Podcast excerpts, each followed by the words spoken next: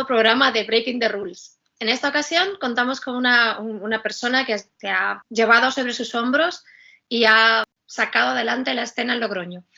Su nombre es Clem y lo tenemos aquí. Hola, ¿qué tal, María? Pues bien, Agustito, estamos. ¿Estás, ¿Estás preparado para contarnos un poquito cómo ha sido tu, tu historia? Sí, claro, eh, al final se me olvidará la mitad de las cosas, porque la hace estragos, pero está claro. Perfecto. Cuéntanos, cómo, o sea, a mí me interesa mucho siempre, no solo saber cómo empezaste a pintar y a quién viste pintar primero, que me interesa, sino contarnos un poco cómo era la, realidad en la que vivías, cómo eran los años cuando tú empezaste, cómo era tu ciudad. Es algo que la vida ha cambiado tanto que no nos damos cuenta hasta que no confrontamos lo que pasa ahora con cómo era la vida cuando éramos pequeños, ¿no? cuando éramos adolescentes. Y creo que eso es una buena forma de, situar al que escucha para que entienda por qué empezaste a pintar, cómo era pintar allí y, básicamente que en una ciudad como Logroño, que es, que es más pequeña que otras ciudades donde ha habido más graffiti, supongo que sería más difícil que llegara la información y a la vez pues tú has, has, tenido que coger la bandera y sacarlo delante como sea. Sí, sí, joder. Bueno, es que Logroño, aparte de ser una ciudad pequeña, yo me acuerdo que mi barrio, por ejemplo, estaba rodeado de, descampados y nos tiramos el día jugando en el descampado. Yo vivo precisamente a lo de, las vías, ¿no? Porque la casa de mi madre está ubicada cerca de las vías y yo he jugado en las vías, bueno, o sea, eh, infinidad de veces. O sea, me encantaba meterme por los lugares lúgubres, tal, ¿no? Y luego eh, es que la, la, juventud de mi época al final era heavy. Era rock, rock and roll, ¿no? Que lo normal. El otro día hoy que hablabas de trepas, ¿sabes? Trepas, por ejemplo, tiene un graffiti aquí y es, y es un reflejo de, cuando él empezó a pintar y lo que le gusta. Está claro, y aquí era muy similar, era rock and roll, graffiti. graffiti sí que había como pues un par de grafitis muy antiguos de gente que prácticamente no, yo no sé ni quién eran, y vaya, eran un poquito, pues, pues, graffiti, pues, anterior, digamos, al estilo graffiti tradicional, ¿no? Al estilo Nueva York, ¿no? Y pues eso, sí tenían el rollo. ¿Serían graffitis breakers o, ni siquiera? No, no eran graffitis breakers porque no había breaker, pero sí que, digamos, la estética era más o menos en, ese, en esa línea, ¿no? Pues, digamos, eh, frases, ¿no? Pues no sé, había uno como, es que no me acuerdo lo que ponía, ¿no? Pero era algo, pues, el típico signo de, de radiación y pues había pues arriba una palabra larga y debajo otra, ¿no? O sea, con ese tipo de estilo del graffiti era. Ya, ya, ya. Pero bueno, yo al final, yo empecé a pintar, pues yo qué sé, yo creo que vi alguna revista en, de skate, en la 360, algún graffiti de Beto y, y, pues de otra gente, ¿no? Que pintaba en esa época, que, pues que hacían todavía el estilo old school verdadero, ¿no? Y, y bueno, yo empecé, pues eso, con mis amigos de clase, con dos amigos más.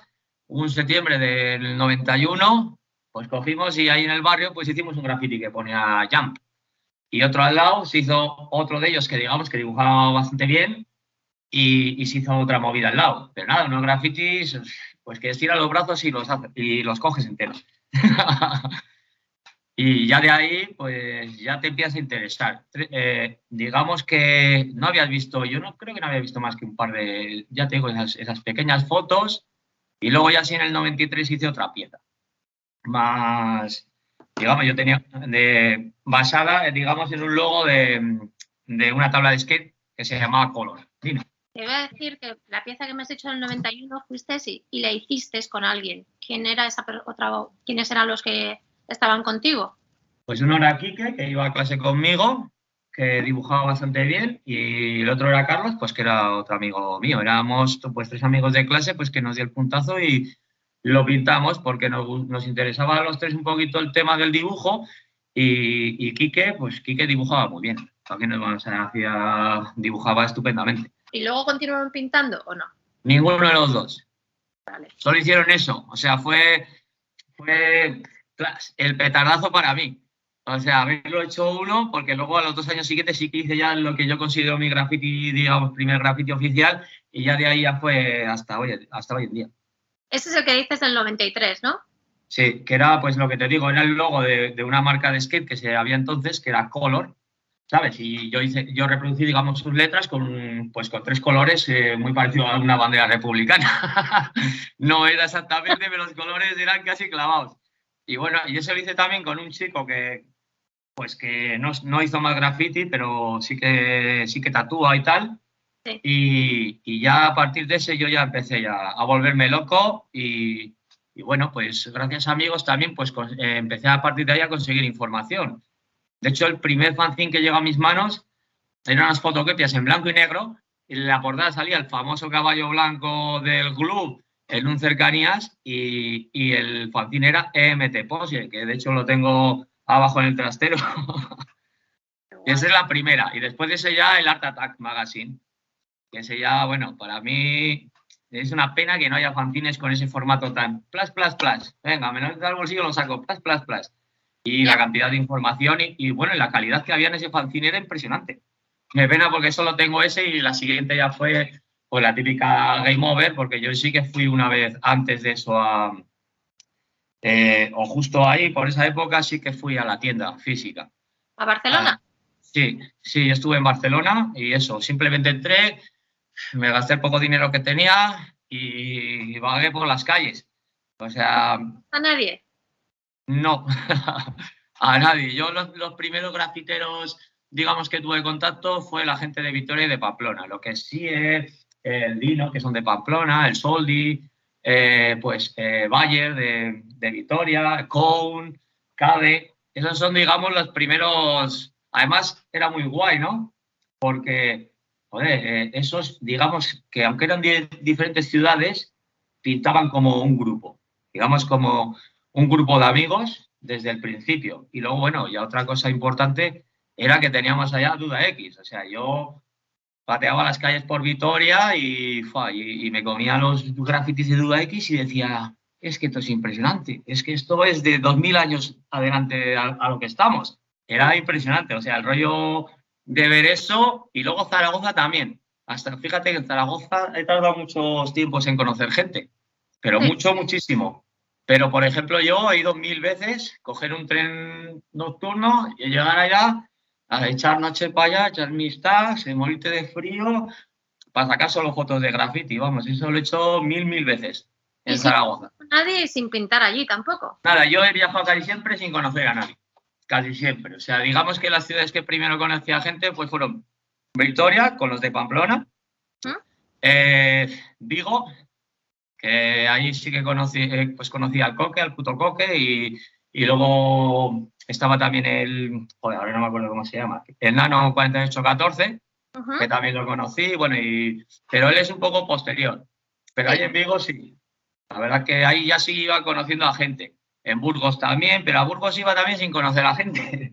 es que he ido a todos los lados, digamos, a dormir en la calle. He ido en ese plan. Yo voy a dormir en la calle, pero veo las cosas y, esto me motiva, ¿no? Y esa era mi, afición total.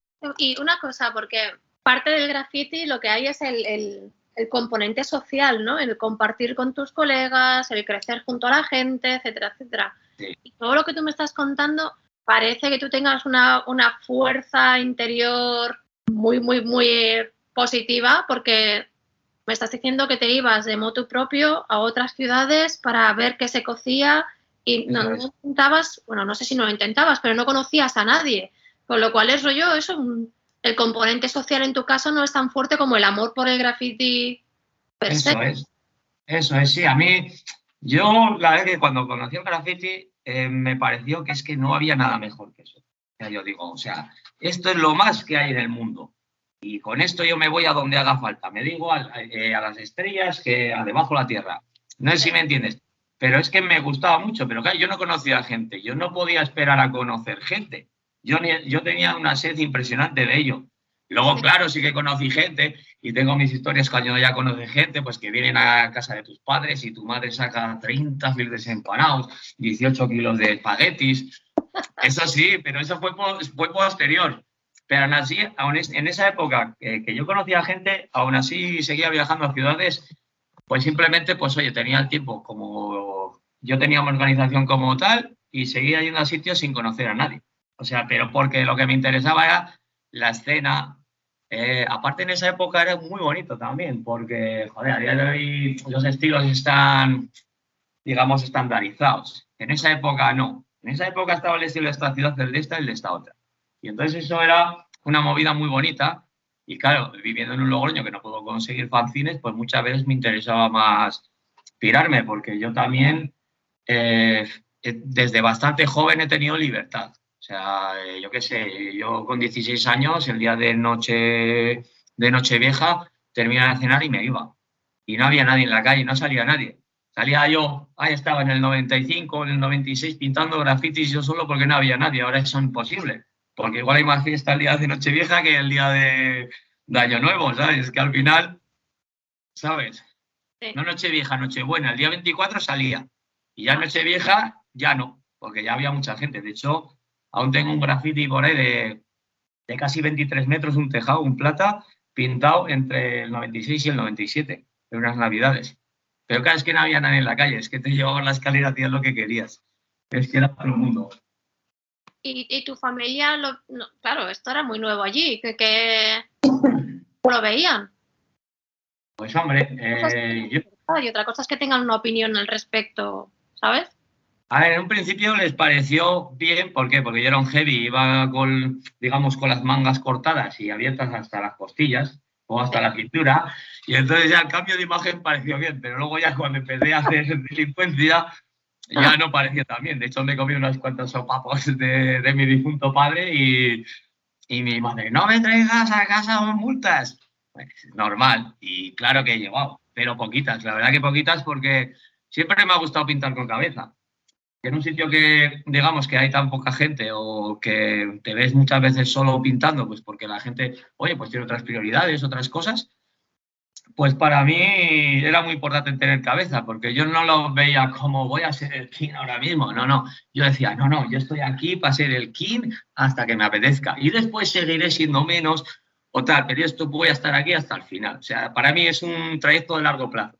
Claro. yo tengo ahora 45 años y pues yo pintando desde el 91, pues digamos que acabo de dejar ser un adolescente un poquito, ¿no?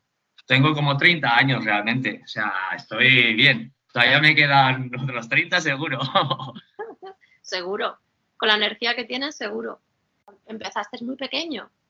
No, empecé bastante mayor, con 16 años. Es mayor para otros, sí, pero no es mayor. sí, eso es. Sí, porque en ciudades más grandes como pues, Barcelona o, por ejemplo, fíjate, el tipo empezó con 13 o con 14. O sea, es que yo en esa época ni siquiera tenía identidad cultural, ¿no?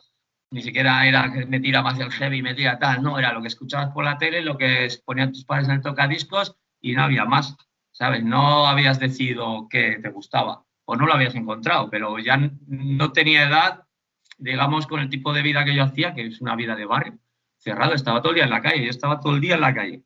O sea, ¿por qué? Porque mi madre a cenar. Y ya está, y si hubieras a cenar, ¿no? O sea, como en un pueblecín realmente.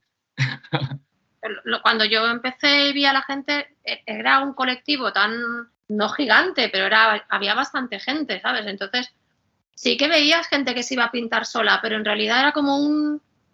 Lo normal es que hicieras, eh, eh, que era fuera un acto social, ¿sabes? Compartías gastos y momentos. Exacto. Entonces eso me, cuesta imaginármelo, por eso hago hincapié en cómo empezaste, ¿sabes? Luego también el tema de la pintura, ¿cómo hacías?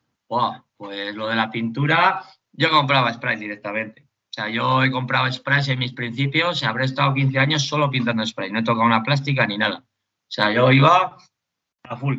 También yo, yo con 15 años ya ganaba dinero, porque yo estaba estudiando y mi tía tenía una peluquería que nos la dejaba amablemente los fines de semana, pues para pillarnos los pelos y todo, pero también me daba dinero. Pues yo cuando dejaba de estudiar iba, entonces pues lavaba cabeza, le ayudaba a hacer las cosas y entonces yo disponía, desde los 15 años he, dispuesto de dinero y no, nunca me ha faltado de joven dinero, siempre he estado trabajando. Entonces pues era fácil tener pintura. Lo que era difícil era tener colores. Porque yo me acuerdo que aquí pintábamos con spray color, joder, y un día que ves en el trastero de un amigo tuyo que vas a jugar a la Play a la Play, ¿no? A la Nintendo en esa época, ¿no? Sí. Y de repente su padre tenía un rojo de vaivén. Y cogías, lo probabas, y te llevabas un papel con el este, lo probabas en casa y dices, este rojo, es más claro que este. ¿sabes? Y entonces ya empezó ahí la locura de buscar el Pinty Plus, el Vibe, el Precolor, ¿sabes? Y hacernos nuestras propias gamas y, cada color nuevo tono que conseguías, por, por diferencias de las marcas, bueno, para nosotros era como decir, vamos, o sea, esto ya era una, una explosión artística. En esa época ya estaba con más gente, ¿sabes? Estaba con Danone, ¿sabes? Con, eh, con Coffee también, con Dosti, ahí ya, ya habíamos, pero es que eso, eh, hubo un año que fue nuestra única obsesión. Ver todas todos los tipos de pinturas que podíamos comprar y probar todos los colores a ver cuánta gama conseguíamos acá. Y a nivel, a nivel legalidad, ilegalidad, ciudad pequeña, policía, enseguida se saben vuestros nombres. Eh, a mí nunca me ha gustado pintar con permiso y a día de hoy me sigue sin gustar. O sea, yo en ese aspecto, eh, vale, yo no soy un vandal, no soy un vándalo del copón ni un trenero de la hostia, tengo mis cosas.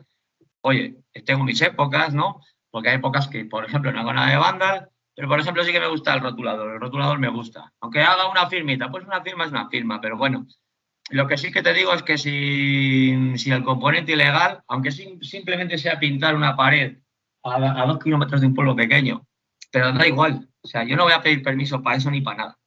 Para mí eso es importante que se mantenga el porque quiero y porque me apetece y porque puedo. Y entonces también ahí está el poder, porque es muy fácil ir a un sitio que tenga la policía cuando eres Claro, pero yo prefiero hacer, pues como antiguamente. Antiguamente los grafiteros eran ninjas. No es como cuando los palancazos, ¿no? Que todo se fue de madre y ya era que te ven. No, no, que me vean que lo retengo. No. A mí me gusta más el decir, pues yo creo que aquí no puedo pintar más de dos horas. Pues voy y pinto una hora y media. Oh, pues aquí, joder, por el día no, pero por la noche, pues me voy a la una de la mañana y me tiro hasta que amanezca. Eso creo que es importante y, vamos, es algo que conmigo va, que sigo siendo súper férreo y súper súper estricto con eso, porque creo que yo empecé así y me gusta así. O sea, no creo que haya que cambiarlo. ¿Cuántos escritores crees que hay en Logroño? Pues hombre, ahora mismo, a día de hoy, pues igual te podría decir que han salido unos chavales nuevos, creo que hay gente estudiando de fuera que están pintando y tal. Y pues yo creo que habrá una docena. De las veces que más entra la historia, porque ha habido veces que hemos ido tres durante años, años y años, veces que de esos tres no han pintado dos y ha sido uno durante dos o tres años, ¿sabes? Entonces, 12 escritores, que en las épocas antiguas también ha habido más o menos ese porcentaje, ¿eh? porque, bueno, yo ahora estoy contando, por ejemplo, a Pan, que está en Mallorca, o a, otra gente que está afuera, pero sí, al final si contamos escritores salidos de Logroño que son activos, pues unos 20, aunque algunos estén fuera. Vale, pues imagínate, eso durante todos estos años, siendo la ciudad como es, si me estás diciendo que pintas ilegal, las autoridades de alguna manera u otra han tenido que buscar e intentar dominar la situación por un poco que seáis, ¿sabes? Porque es el juego del gato y el ratón. Sí, pero bueno, yo era una persona que cuando, por ejemplo, cuando hacía cosas más visibles, llamémoslo vandalismo, aunque para mí es, es muy similar, ¿sabes? Porque es ir sin permiso, pues yo sí que espaciaba las cosas. Digamos que lo hacía con cabeza porque no me, no me podía permitir, por lo que te he dicho antes, el que me cogiese. Porque si yo dejo de pintar, a ver qué va a pasar aquí. ¿Sabes? Mucho tiempo he estado yo solo. Y ya no sé, es que yo tenía tantas ganas de pintar que el no poder ir a pintar, pues decía, pues oye, pues prefiero hacerlo más espaciado. Sí que hubo un tiempo que, joder, que me conocía toda la policía. O sea, y era pasar por delante de la comisaría, ven para adentro, Clint, tal, me miraban toda la mochila, me veían por la calle, tal eh, pasaba por la universidad, los de seguridad me, conocían, oye, que está ahí el CLED, ¿sabes? Y no podía moverme por ningún lado. Ahí yo me desvinculé bastante. Ya dejé de, digamos, de... Yo ya no vivía en Logroño, vivía en un, en un pueblo de alrededor, pero yo ya ahí, digamos que dejé de bajar a Logroño, digamos, de forma presente. O sea, ya si bajaba era por la noche a hacer mis cosas, pero no, no para estar con gente o tal, más que nada porque no se me viese. Como dijamos, déjalo, si no estás que no hace nada eso es una creencia también mucha, muy popular y realmente pues yo cuando no estaba estaba a tope. Lo que pasa es que una cosa es que no me veas y otra cosa, ¿sabes? Es que también está muy bien alardear, pero, pero no hay que alardear, hay que hacer y para. Que no se puede hacer otra cosa. Creo que es una cosa que pasa bastante en, en, las grandes ciudades, que parece que somos el ombligo del graffiti y no nada ocurra si no ocurre si no ocurre en nuestras ciudades, ¿sabes? Somos sí, cierto.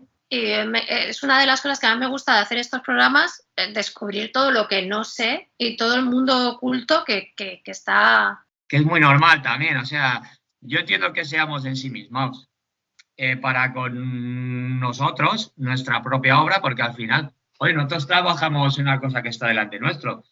Eh, digamos que la visión que tenemos es muy corta de una cosa muy amplia. Entonces es normal que nos ensimismemos y parezca que no hay otra cosa. Eso mismo, por ejemplo, puede pasar aquí. O sea, de hecho, ha pasado. A mí me ha pasado. O sea, llega la gente, la gente empieza a conocer, empieza a, a venir gente a pintar contigo, tal cual, y parece que solo lo haces tú. Y eso es así, ya no es solo un problema, yo creo que es un problema también de lo que hacemos, ¿sabes? Porque nosotros lo hacemos, lo dejamos ahí, nos vamos y luego la gente lo ve cuando quiere. Entonces tú no tienes una certeza, digamos, de la opinión de la gente ni cuánta gente la ha visto. No es como una canción que necesitas que haya una proyección, ¿sabes? Entonces, claro, la proyección es donde la has tirado. Eso, y yo creo que, vamos, es muy normal, ¿eh? Y, y ya te digo que no es que, que, nos ha pasado a todos en un momento dado. Cuando eres más pequeño, es normal que todavía no te conoces a ti mismo, ¿cómo, cómo vas a buscar a conocer a los demás, ¿no? Y, y encima siempre te fijas en lo que tienes más cerca. Y en lo que las personas que tienes más cerca se fijan. Es como una especie de pirámide de interés. Sí, sí, eso es. Entonces, yo creo que eso es uno de los motivos. Pero bueno, o sea, a mí me, de la misma forma que me impresiona que tú hayas llevado, hayas llevado, hayas sacado adelante la, la, escena de Logroño durante todos estos años, no me imagino que has debido representar para los escritores que vienen después de ti, ¿sabes? A los que muchos, a los que muchos de ellos eh, habrán pues, como tú dices, ¿no? Han pintado y han dejado de pintar y probablemente no solo eres el que más ha pintado, sino que encima eres el que más tiempo has pintado y sigues pintando y tú seguirás ahí. Muchos tienen familia y lo dejan por sus, o sea, por sus circunstancias personales y tú, sin embargo, circunstancias arriba, circunstancias hacia abajo, ahí sigues. O sea, debe ser como una, eres como una especie de fuerza de la naturaleza del graffiti en tu ciudad. Eso tiene fluctuaciones también, ¿eh? porque lo mismo hay gente que sale con ganas y qué tal, y lógicamente quieren explorar al rey, digámoslo así, aparte en un, en un lenguaje de graffiti de hip hop, de King, ¿sabes? Pues está claro. Pues, pero yo creo que los años ha dado justo lo que, lo que estabas hablando, pues que ellos ven una representación pues, de alguien que ha sido constante, que tal, y yo no he sido tampoco nunca cerrado, que tenemos momentos, eh, cuando somos jóvenes somos, somos muy macarras también, ¿no? Y, y, al final, pues al final a gente y hay de todo, ¿no?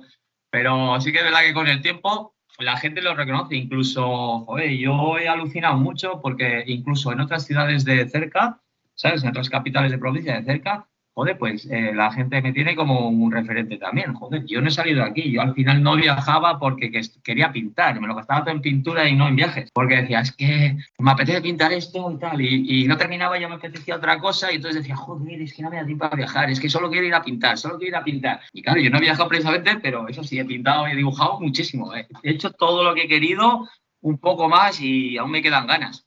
Lo que no tengo, digamos, muchas veces me falla porque soy una persona que me cuesta mucho concentrarme, eh, digamos, y necesito, digamos, como un preoperatorio antes de ponerme a dibujar, bastante grave, tirar igual 20, 30 folios y luego ya a partir de dos horas, dos horas y media, digamos que empieza a fluir. Entonces, claro, cuando no hay tiempo, me cuesta bastante. Si no estoy engranado, si no estoy con el engranaje bien, bien puesto, mmm, me cuesta, ¿sabes? Cuando ya tienes, digamos, la magia, ¿no? Esta, pues sí, no pasa nada, porque tiras así dos líneas y ya está. Pero claro, es que la vida no siempre es así de fácil. ¿Crees que el hecho de haber estado de alguna forma más aislado que estarías, de lo que estarías en otras ciudades te ha hecho ser un poquito más, no antisocial, pero sí más reservado cuando viene gente o no? No, yo no soy reservado, la verdad, con la gente. Igual de joven sí era bastante más reservado, pero era en general, ¿eh? Pero no, no sido reservado. Yo creo que, mira, el estar aquí aislado, eh, digamos, y, digamos tener que muchas veces he pintado, yo he pintado infinidad de años solo, o sea, muchísimos. O sea, si llevo pues 30 años pintando este año, pues habré pintado 10 años total, completamente solo. Y, pero cuando empezó a llegar información de revistas, tal cual, ya se empiezan a mover los vídeos, todo ese rollo. Yo, siempre, yo mis amigos me decían, tal cual, no sé qué. Digo, no, no, digo, yo es que no compito contra nadie. Digo, yo compito contra todos. Digo, a mí no me vale ser el mejor de Logroño o ir a una Yami y hacerme la pieza que más mole o que más se comente. No, no, yo compito a nivel mundial. O sea, yo quiero que si un día, por ejemplo, conozco a si viene, vas a pintar, que mi pieza dé más que hablar que la suya. ¿Sabes? A mí me gusta competir al nivel máximo, ¿sabes? Porque creo que al final es lo que hace fuerte, digamos, a un artista. que tú no compites en un círculo cerrado, aunque tú estés en un círculo cerrado trabajando, ¿sabes? Hay que competir con fuerza y con la mente bien abierta, con amplitud de mira. Aparte que da igual, porque muchas veces tus círculos cercanos, ya no digo tus amigos, pero digamos gente digo que, comparte, digamos, tu afición, muchas veces son los que más trabas o más piedras te tiran. Entonces, al final, si te cierras en tu círculo, tú siempre tienes que, no sé, la mirada siempre tiene que estar ahí, en las estrellas, ¿sabes? Tú si no quieres llegar allá, es mejor que te pongas a hacer otra cosa. Oye, si te diviertes tal, a mí me parece estupendo, pero está claro que no es lo que te gusta de verdad. Porque si no, nunca lo haces con miradas, eh, digamos, no pones cercos. De esta forma, otra cosa es el, el, hecho de que aunque tengas inputs eh, de fuera y los hayas tenido durante todo el tiempo pues ya sea por las pelis, las revistas, los vídeos y demás. Por lo que yo he visto de tu estilo, o sea, lo que no te, no te gusta nada, eres como un tigre enjaulado. A la que una cosa y parece que te vas a quedar ahí porque te gusta, mm, rompes eh, la jaula otra vez y buscas otra forma de hacer las cosas. Sí, eso... ¿Es una tuya personal o solo, solo es para graffiti? Eh, no, yo realmente en mi vida me soy muy... O sea, a mí me gusta hacer la comida, tal cual, a las mismas horas, para eso soy muy tal, pero sí que es verdad que en el graffiti, y creo que en eso influye el haber estado aislado y luego haber tenido influencias de tantos lados con la información ¿no? que llegaba en esos momentos, a través de papel sobre todo. Pues, o sea, yo aquí no había escena, yo quería una escena. Yo quería una escena como la de París, como la de Nueva York, como la de Finlandia, como la de Alemania, como la de Australia, ¿sabes? Yo quería, esa, yo quería eso, yo quería eso aquí, ¿sabes? Y entonces, si solo estoy yo, ¿qué voy a hacer? Y encima para eso sí que soy, es que soy muy poco conformista. A mí me das una cosa y me canso de ir en dos minutos. Entonces sí que me gusta que durante muchos años yo creo que ha sido algo, cuando todavía no hubo el boom de Internet y todo eso, sí que ha sido algo, digamos, característico de esta ciudad. O sea, tú ibas a otras ciudades y digamos que los estilos eran más lineales porque había más gente y lo que dices tú, digamos que las influencias de tus amigos, el otro tiene amigos con los otros, digamos que se hace más lineal. Y sí que aquí ha sido todo lo contrario y de hecho eh, cuando ya vine Internet y tal, a mí siempre me ha gustado mantenerlo. Pero me gusta mantenerlo porque yo soy así. Es que yo hago un dibujo circular y el siguiente es triangular. Y el siguiente, ¿me entiendes? Y, y entonces para mí es muy importante también, pues eso, divertirme, porque si no me divierto. Yo a mí ir a pintar lo mismo todo el rato, me gusta, lo respeto, eh, entiendo lo que es la identidad de marca que tiene porque tiene una identidad de marca y de escritor, ¿no? Y, luego digamos que la evolución es como mucho más continua, digamos como que también es como más creíble, pero bueno, eh, si a mí eso me parece bien, pero si no me divierto, ¿para qué? Es que ¿para qué?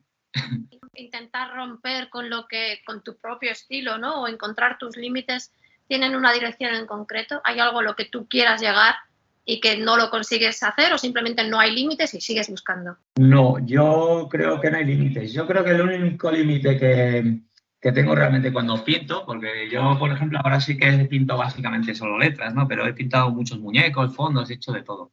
Incluso hay veces que he ido a pintar con amigos y solo he hecho el fondo. O sea, en ese aspecto tal. Pero yo creo que el único límite que existe en lo que hago es que se sigan viendo las letras. O sea, ¿por qué?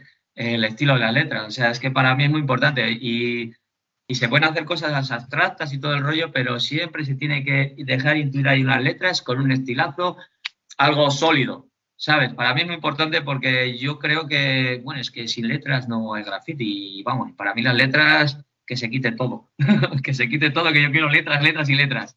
Como, digamos, como, no como se decía antiguamente, pero a mí me gusta reinar y trazar. Reinar y trazar, marca reina, trazar. O sea, para mí ese es el ABC. Esa es marca reina, trazar. Y entonces que se vean las letras creo que es lo más importante para un escritor como yo, que soy un enamorado de las letras. ¿Y hay algo durante todos estos años que te haya, que, haya, te haya hecho pensar que quieres dejar de pintar? Sí, la soledad, muchas veces. No la soledad en sí de estar solo como al principio, sino la soledad de ver que hay gente en tu misma ciudad que está haciendo lo mismo, que los conoces, que has pintado con ellos y, y por ejemplo, te pueden rehusar en un momento dado, por, por yo qué sé, porque ellos tienen unas aspiraciones, ¿me entiendes? Y tú al final eres una persona que estás en medio que estás dando caña, ¿sabes? Porque a mí es lo que he dicho, siempre me ha gustado dar caña, ir a nivel y, y lo que más me ha gustado en la vida siempre ha sido tener a alguien al lado pintando, o un buen amigo, por ejemplo, como Slave, me cago en eso y cuando vayas a pintar digas, eres un hijo de puta ¿sabes? ¿Por qué? Porque te la has currado tres veces más que yo. Entonces, eso es lo que me gusta, ¿sabes? Pero sí, al final querido dejar de pintar por, precisamente por eso, por estar solo sin nadie que te apoye en ese momento. Eh, es, que es mejor que no te digan nada que a que te ataquen, ¿no? Muchas veces. Entonces, eso es lo único que me, lo ha hecho pensar. ¿Y, qué te ha hecho seguir entonces? Seguir sacando letras guapas. o sea, seguir sacando letras guapas, diferentes y más guapas cada vez. Y eso es lo que me ha hecho seguir siempre.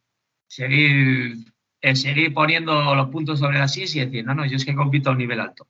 ¿Sabes? Y yo compito para todos, ¿sabes? Para todo el mundo. Y eso es lo que me ha hecho seguir.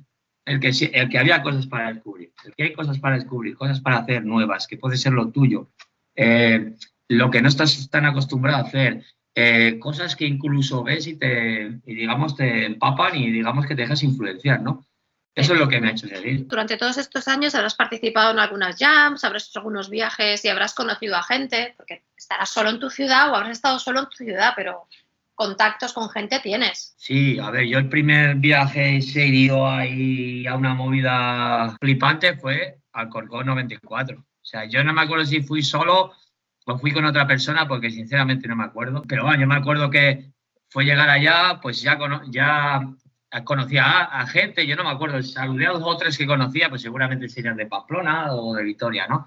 Los que conocería, pues salían con más gente, pues de Bilbao, de otras zonas, ¿no? Pero yo me acuerdo esa jam que, que entraba y a la izquierda el, el, muro del Canal Plus, a la derecha el Beto, el Eddy pintando. Luego salías para afuera y estaba, que si el más, que si estaba el Chop, estabas tú, ¿sabes? Eh, el Mode 2, o sea, yo realmente me quedé prendado con el Mode 2. O sea, eso para mí fue la hostia.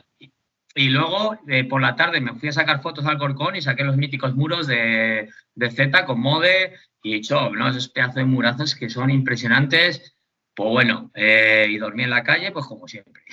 ahí pateé al corcón hasta que no pude más, unas escaleras de parking, ahí me dormí media hora y seguí caminando para calentar los pies. Eso fue mi jam. Haz eso ahora, ya verás. pues te voy a decir una cosa, lo haría esta noche mismo. bueno, con el frío, tío.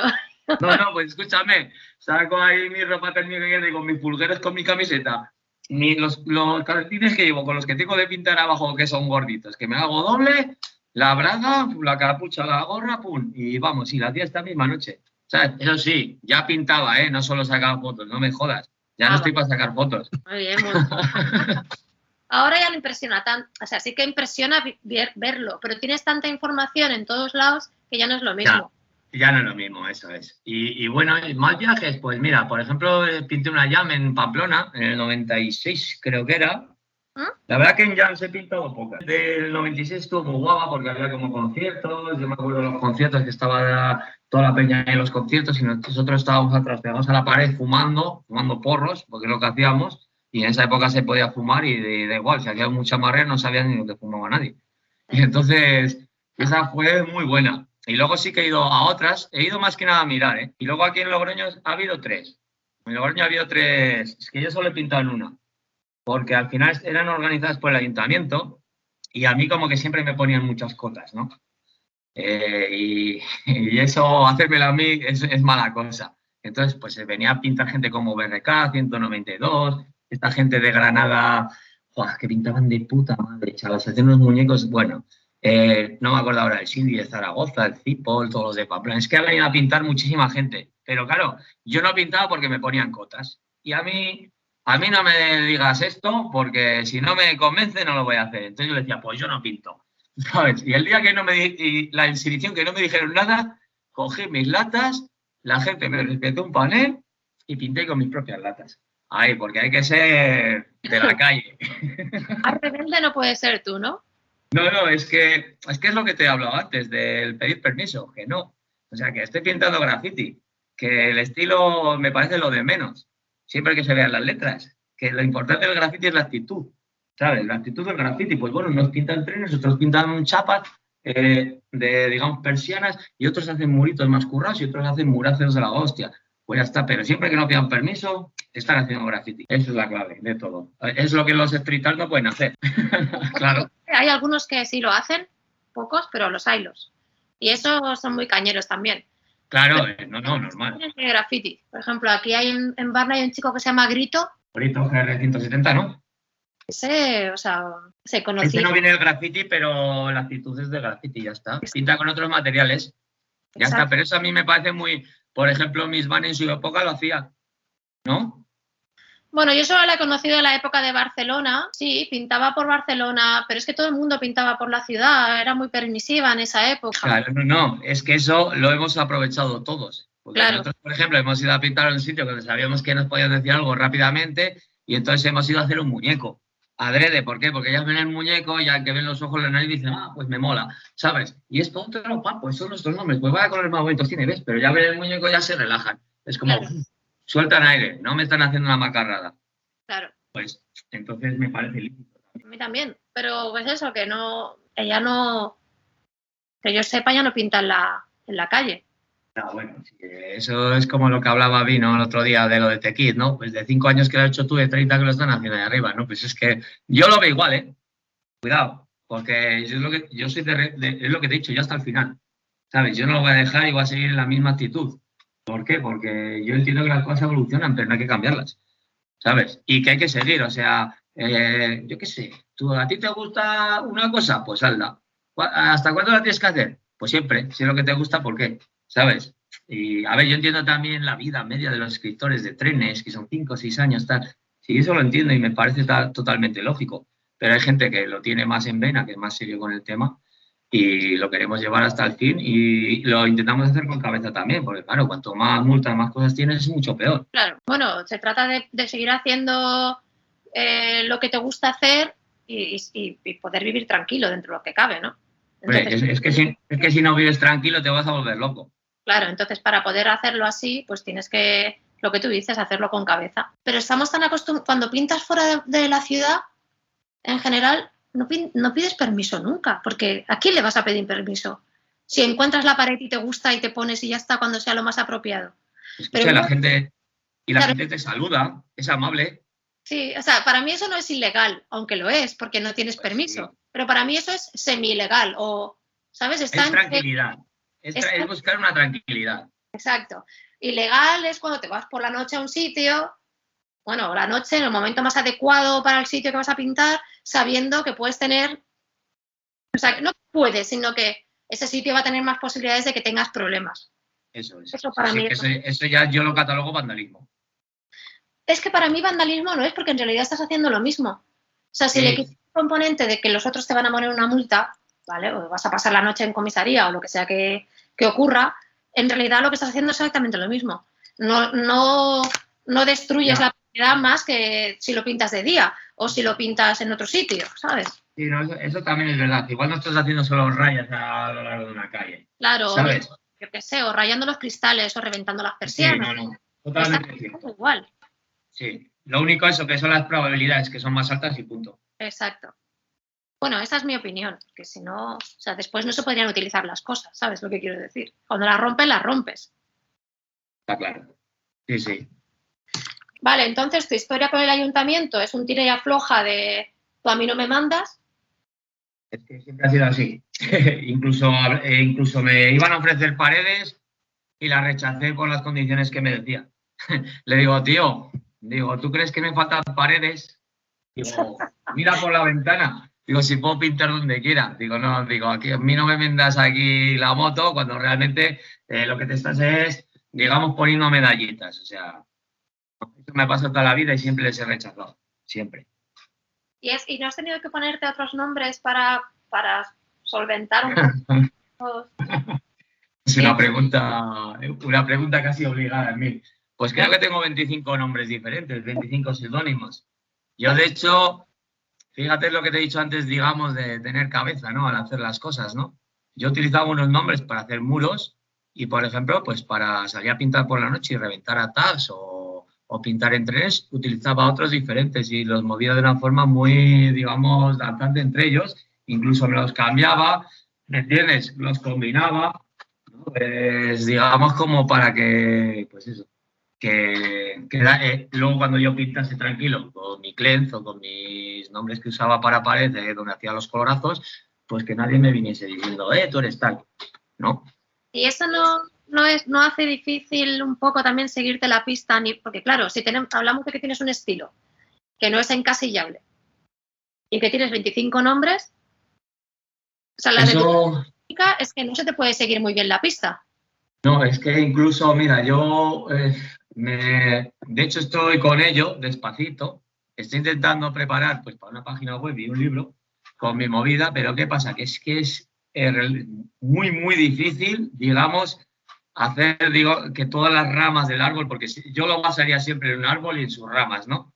Porque al final, eh, digamos que el tronco es fuerte, ¿no? Y tal, pero es que es muy complicado seguirlo, porque hay veces que se han juntado tantos, hay veces que digamos que un hombre lo he dejado tirado cuatro años y lo he cogido con eso y me he hecho cuatro o cinco piezas a colorazos en un muro, ¿me entiendes? Entonces, eh, seguirme es imposible, porque no lo sé ni yo. O sea, es que me cuesta a mí, la única forma de, seguir, de seguirme creo que es, pues cuando más o menos ves una pieza, digamos, currada o un tema, pues que puedas ver los rasgos de mi personalidad, pues digamos cómo hago las cosas, ¿no? De- las formas o la forma de, de echar la pintura a la pared, de echarla con desgana o echarla muy con mucha delicadeza, ¿no? Yo creo que eso es lo que además siempre busco, que un graffiti sea, ya más allá del estilo, porque me has preguntado antes que cuál es el límite.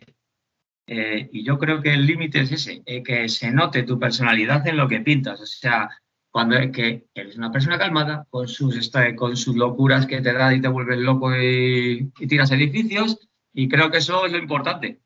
O sea, es mucho más allá y al final es lo más, no sé, como para sacarte tú solo, ¿sabes? Y creo que ahí es donde, donde realmente puedes seguir compitiendo toda la vida.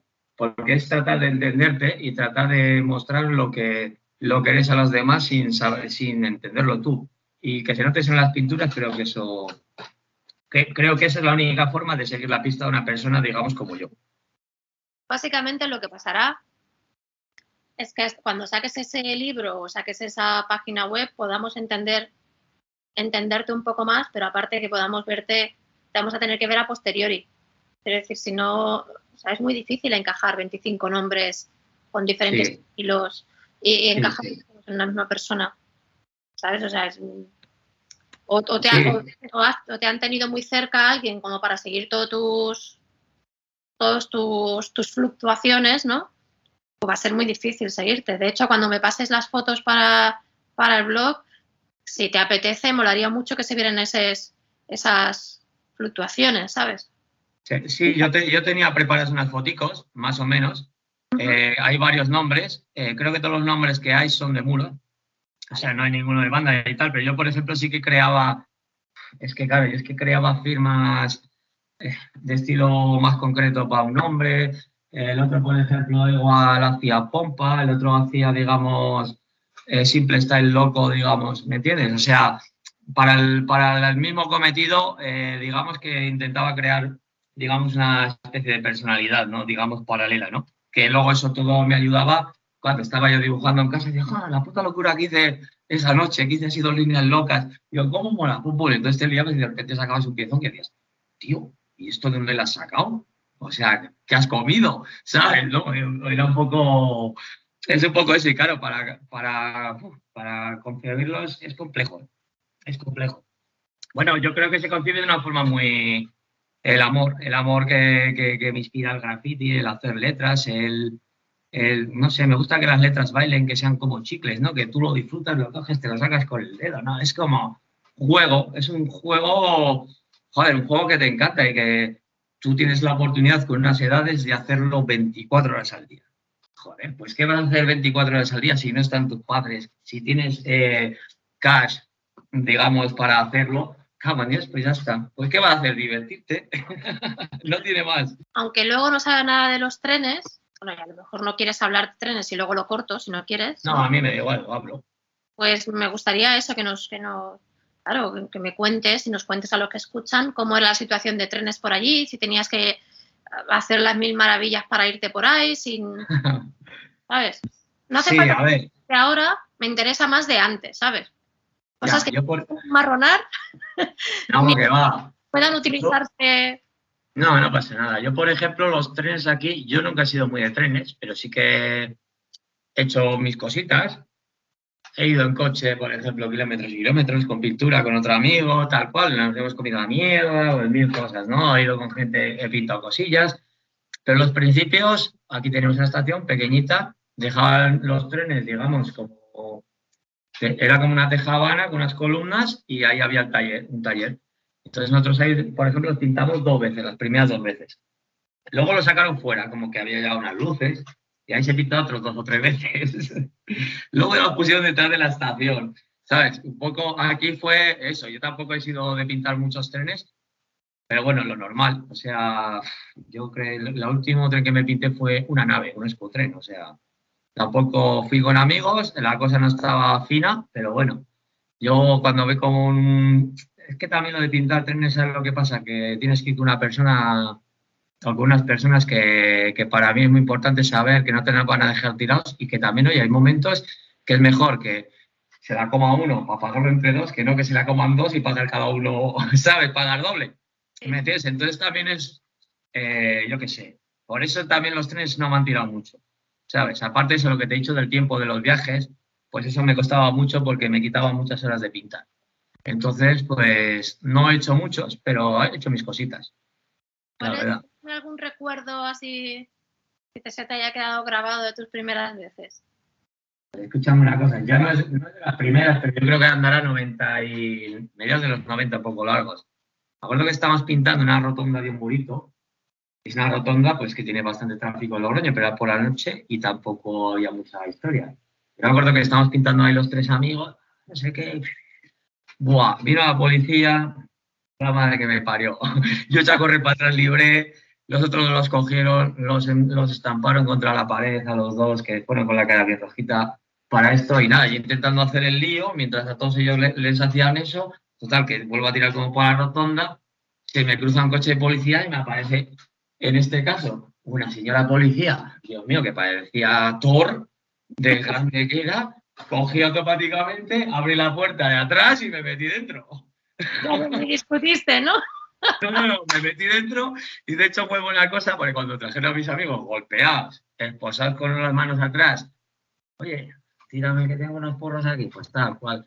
No, ¿me entiendes? Pues yo pude, yo tenía manos libres y pude, digamos, quitar los marrones que teníamos ahí. Pero vamos, es que yo ya solo que me cogiese, digo, ¡guau! Digo, me coge aquí todo, digo, me destroza, digo, para adentro. Pues claro, yo soy pequeñajo, no abulto mucho y en esa época no tenía barriga y claro, la masa era menor. Joder. ¿Y los otros al final se comieron mucho marrón o qué? No, al final se va a decir una cosa, nos vaciaron un poco, nos estuvieron en la comisaría hasta las 6 de la mañana y nos fuimos para casa. O sea, nos vacilaron un poquito. Nos estuvieron vacilando, tocando los cojones ahí, a ver si saltábamos. Un amigo sí que saltó, pues bueno, yo qué sé. El otro tenía una cosa que no debía llevar en la mochila y al final nadie se enteró porque, pero bueno, estuvo bien. Estuvo, total que nos fuimos para casa tarde y ya está. Sin multa. Una aventura, ¿no? Sí, no, no, estuvo eh, pensada así a largo plazo de puta madre. ¿Y alguna que te haya dado miedo, sabes? Que hayas dicho, joder, en la que me he metido. Menos mal que he salido, por ejemplo, ¿no? Miedo, miedo. Yo cuando pinto nunca tengo miedo. O sea, es que me he visto en muchas, en muchas difíciles, ¿eh? O sea, difíciles me refiero a estar pintando solo en un sitio y que te aparezcan 20 tíos, que te aparezcan cinco personas que no van con buenas intenciones, cosas así. Y yo siempre ahí, yo cojo la cachava, mando yo. O sea, eso una vez me pasó, por ejemplo, que estaba pintando una, una fábrica abandonada, no había ni un graffiti, entro yo, pim pam, y de repente unos golpes, ¡pum, pum! Joder, y justo detrás mío al final de la nave aparecen pues los seis, siete gitanos con una pedazo maza enorme, pues eso. Pues a mí no me sale otra cosa más que decirle, ¡eh, pero qué coño hacéis! ¿Qué va a venir la policía, coño? ¿Sabes? Pues ya vinieron donde estaba yo, digo, chico, y les eché la bronca, digo, tío, pero habéis visto que tenía la puta puerta abierta, tío, que me vais a joder, ¿sabes? ah, pues tal cual, no sé qué, bueno, eh, que voy a seguir aquí pintando que no tengo mucho rato. Pim, pam. otra vez entré también a una fábrica que, eso es, además es muy anterior a esa. Era, pues, había llegado una fábrica y también no tenía nada pintado. Y entro yo, ¿cómo va a tener algo pintado si no iba yo, no? También. es algo, Y entro para allá, pues me pongo a pintar y de repente aparecen dos, tres, cuatro, cinco rumanos así como armarios empotrados diciéndome que me tenía aquí. Joder, yo ya me cogí, empiezan a aparecer más por ahí y digo, joder, que aquí hay 20 o 30. Y yo cogí y le dije, mira, digo, ¿me entiendes? Voy a hablar despacio. Digo, aquí os follamos todos o la puta al río. Digo, aquí hay una botella de agua. Si queréis beber es lo que yo voy a pintar y me las tiro. ¿Sabes? Y se quedaron todos así, me puse a pintar y se fueron. Digo, no, no, digo, es que lo que digo, yo aquí, yo no me amedranto por nada en ese aspecto. Bueno, aparte que muchas veces la actitud que le das tú a las cosas es cuando es lo que define cómo va, cómo va a seguir la situación, ¿no? Es una apuesta, tu actitud es importante. Es que tú eres, tú eres un pollito en una jaula de zorros, ¿me entiendes? Entonces, una de dos, o, o, tú puedes las normas o te comen. Claro, pero aparte ellos no saben a quién tienen enfrente. Quiero decir, ellos son 20 o 30 en una fábrica y tú has tenido los cojones de ir solo a pintar. Claro, claro, ellos, no saben nada claro. ti. Lo único que saben es cómo te comportas y que eres respetuoso y decidido. Entonces es la única que, es la única que le queda. Yo qué sé. Y, es lo que te digo, esas ocasiones creo que son las que más miedo puedes pasar, porque al final cuando te pilla la policía, como a, a veces que he corrido, eh, yo qué sé, yo he estado, en una, por ejemplo, en unos trenes que ha habido tiros. ¿Sabes? O sea, te estoy preguntando por cosas así y lo de los tiros no te da miedo. No me pues, fastidies. a ver, escucha, mira, eh, sí, esta de los trenes fue muy curiosa porque estábamos pintando y yo estaba en el pasillo en medio pintándome un morrete y los otros estaban en otras zonas más visibles. Y entonces, pues bueno, pues de repente vino la policía, yo estaba en buen lado, me escondí bien, y, pero ellos corrieron por el andén y buenos tiros buenos tiros, tal cual. Bueno, pues salimos corriendo como pudimos, eh, acabamos en un fractal, pues otro dentro y me llaman al teléfono. Y dicen, oye, que estoy aquí, ven a buscarme. Y digo, pues claro, que voy a buscarte. Y fui a buscar al colega que de repente apareció saltando y ya dormimos toda la noche, por ejemplo, en una huerta, hasta que pudimos ir a por el coche que estaba fuera de la ciudad, del sitio en cuestión. Estaba a unos kilómetros, ¿no? Y, y tuve otra de tiros en el 93 o así, también. Esa fue guapa porque estaban unos chicos que pintaban anteriores a nosotros, que no me acuerdo ahora cómo se llamaban, que es que te he dicho antes que no conocía, pero es verdad que es que no me acordaba de estos dos. Y entonces estaban pintando ahí en un, en un barrio cerca de aquí y era como un túnel, que digamos que era un parque con unos soportales y seguía a través del túnel, ¿no? Y yo estaba con el boceto, pues estábamos pintando y estaba mi amigo de aquí, estaba yo detrás, pues viéndoles pintar, me aparece un coche de los maderos, echa a correr para el túnel, pues echaron a correr todos y yo qué hice, me quedé así con el boceto como mirándolo, me lo cogí, me lo guardé andando y pasaron de mí. Pero así, como te lo digo, o sea, como en Ciudad de Dios, el que corre es el que tiene la culpa, ¿no? Pues yo no corrí y libré. Y más adelante, cuando iban a cruzar, que hay una carretera, digamos, de doble sentido, con setos por medio y tal, ¿no? Pues son entre dos parques, pues ahí el policía le dijo alto disparo y echó un tiro al aire. O sea... De la cochera, los tiros también eran al aire, supongo. Eran al aire, me imagino que sí. Me imagino que eran para parar porque, a ver, no, no sigo yo nada más que lo, eh, la detonación, no hubo ningún ruido adyacente ni nada, ¿sabes? A mí me parece eso tan impresionante. Tan impresionante, quiero decir que, no sé, claro, eh, las circunstancias de cada sitio son distintas, ¿no? Y las, las temporadas son distintas. Yo sé que, que en ciudades como Bilbao sí que ha habido más pollones por pintar, pero porque la situación política era más, más compleja. Sí, no, no, es que eso La gente que estaba pintando estaba pintando o estaba allí por otros motivos. Ya. Y una vez, vez, se descubría que los motivos no eran, no eran políticos, sino artísticos, entre comillas, pues las cosas eran mucho más suaves. Pero claro, hasta que no lo descubren, el miedo corre más por el bando de la policía que por el, barro, el bando de, de, la, de los que pintan. Claro, es que ten en cuenta que nosotros aquí estamos pegados. Claro. Y compartimos muchas cosas, por ejemplo. Ah, ¿sabes? Yo, yo, ahora mismo estoy aquí viendo por la ventana y estoy viendo Álava, ¿sabes? Y ellos comparten, por ejemplo, hospital con nosotros aquí en La Rioja, ¿sabes? Estoy viendo aquí Álava. Si veo las montañas, veo pueblos de allá, ¿sabes? Es que también está muy cerca y y la que te, y la que te he contado de los trenes, estábamos varios, que al final, pues eso, dormimos en la huerta, esa pues estaba en zona caliente, está claro. Pero bueno, eh, yo qué sé, otra vez también me pasó en Bilbao, que estamos también pintando una cochera, hoy vamos a pintar una cochera, pues bueno, vinieron tal cual, pues oye, ¿qué aquí? Pues, pues he venido, hemos parado a no sé qué, pues venga, tal cual, bueno, pues, normal, ¿sabes? Oye, ¿por qué no decís que hay viene a pintar? Digo, ¿qué es que te digan? Que te lo digas un tirón, digo, no sé, dice, ya, hombre, pero mira, que estáis, dice que estáis en Bilbao, ¿sabes? ¿Qué tal? Digo, bueno, digo, pues sí. Digo, los nervios también juegan malas pasadas, ¿no? Claro, claro. Es que cuando me lo estabas contando me, me lo he imaginado por, por la situación geográfica, ¿sabes? Pero digo, no sé si van a ir por ahí los tiros o no. Bueno, pues supongo que también es cierto que los escritores de graffiti al final se acostumbran a ciertas cosas o, tienen contacto con ciertas cosas que no son, no son experiencias normales para la mayoría de las personas y nuestra tolerancia a situaciones, entre comillas, grosas es, más, más alta que, la de una persona que no, normal, digamos, ¿no? Sí, mira, ahí donde hiciste la expo, eh, bueno, donde fue lo de la expo esta, que es la calle Bretón. Ahí antes, antiguamente, había una calle y había eh, coches aparcados. Pues yo me acuerdo estar andando por ahí a las 4 de la mañana, pues planchándome mis tags, tranquilo, no sé qué. Puesto que te sirve un tronco con una acera y el otro por otra. Pues yo ni corto ni perezoso, que hice, me puse a pedir un tag gigante en un cristal donde más se me veía en el puto hotel que allá. ¿Sabes por qué? pues ya está, pues lo asimilan. ¿Yo qué voy a hacer? Que estos se vayan y ya mire yo, ¿sabes? Eh, total, si yo sé que sé que la policía me puede venir en cualquier momento, entonces la preparo ya, se van a cascarla, así yo me voy para casa relajado. ¿Sabes? Pues ese tipo de cosas, eh, entiendo que para una persona normal, joder, me está siguiendo dos personas, pues sea complicado, ¿no? por ejemplo, me pasó en Londres también. Pues venían también tres tíos siguiéndonos que nos querían robar por la noche, de madrugada, en el aeropuerto, ¿no? Bueno, pues ¿qué dije yo? Pues esto es muy fácil. Vosotros a poneros ahí, eh, ataros las mochilas, bien, le dedicamos a toda la pantorrilla, las, todas las vueltas que podía hasta que os prete, porque así no se os llevan la mochila nunca, tienes vas tú detrás, y llevábamos en spray pimienta, y que se puede jugar con spray pimienta. Según lo vieron, pues se fueron. No me, no paso miedo, sí que son situaciones que si igual has vivido otro tipo de cosas o o no has vivido con el riesgo, digamos, tan pegado a algo que sabes que tienes que hacer sí o sí, porque si no te mueres, ¿sabes? Pues las encajarías con miedo, está claro. ¿Y esto de Londres fuisteis a pintar? ¿Has pintado fuera alguna vez?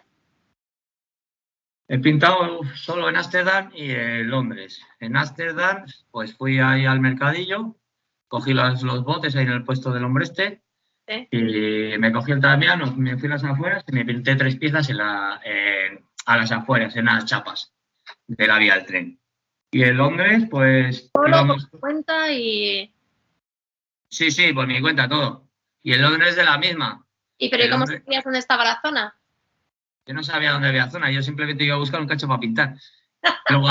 y de hecho no había muchos grafitis pintados, creo que no tapé ninguno.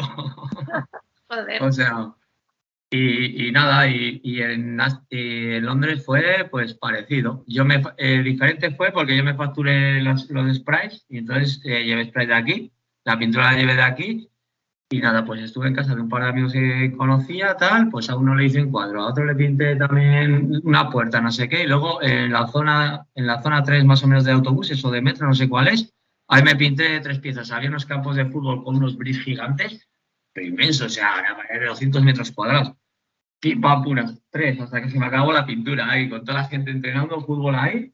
Me puse ahí con mi música, con mis cigarritos y fuera. Sin conocer a nadie tampoco. Y nadie te dijo nada ni nada, ¿no? No, yo creo que estaría como unas dos horas y no vino nadie. Eso también es impresionante, ¿eh? Yo creo que eso sería 2002, así. Digamos que tú no, o sea, lo que me has dicho es que no viajas mucho porque prefieres gastarte el dinero en pintar que en viajar, que está bien, ¿sabes? Pero seguro que te has movido por España así bastante más que a Madrid o a, o sitios más cercanos, ¿no? sí, yo a Madrid es donde menos me he movido, la verdad. Es una ciudad que para mí siempre ha resultado muy agresiva. Para mi forma de ser me resulta muy agresiva. Sí que es verdad que las últimas veces que he estado, eh, no, las últimas veces que he estado no me ha parecido tan, tan agresiva. Eh, y de hecho pinté con, con el tatu y vamos, y bastante mejor, pero antiguamente me parecía muy agresiva. Entonces yo me tiraba más a Barcelona, pues eh, Vitoria, Pamplona, Zaragoza, eh, Santander, eh, Bilbao también he viajado poco, iba mucho a Vigo también, y luego pues yo qué sé, estuve viviendo en Torrevieja también una temporada, y pinté con gente de allí y, con, los, con la gente esta de, no me acuerdo ahora cómo se llama, un poquito más abajo. El Sal 3 y el Ochoa, esta gente que tenían un grupo ahí entonces que estaban bastante fuertes en la época. ¿Y hacia el sur no has ido? No, hacia el sur he bajado una vez solo y me puse malo y no pude quedar para pintar con nadie. Tenía contacto, tenía el mejor contacto que puedo tener allá, pero el del Nowe, pero no, no pude, no pude.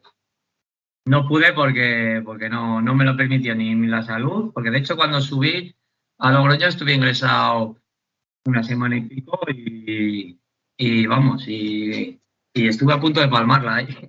Joder. Y yo solo tenía fiebre, pero yo con fiebre ahí iba a currar. Joder, que normalmente la gente reacciona antes, ¿sabes? Me encuentro muy mal, lo que sea, y tú no. Ya, pero yo no. Yo fui al hospital cuando tuve 48 horas seguidas de 40 grados. De todas formas, lo que más me pena de eso es no haber pintado con el Novo y con el Julio en Sevilla. Fíjate, porque aparte hubiese disfrutado, hubiese hecho una pieza que en esa época además estaba más brillantito, hubiese hecho una piecita y, de verdad, ¿eh? me hubiese quedado como un rey. Si luego a la noche salimos, echamos cuatro horas y unas potas, ya soy Dios, ¿sabes? Qué bueno.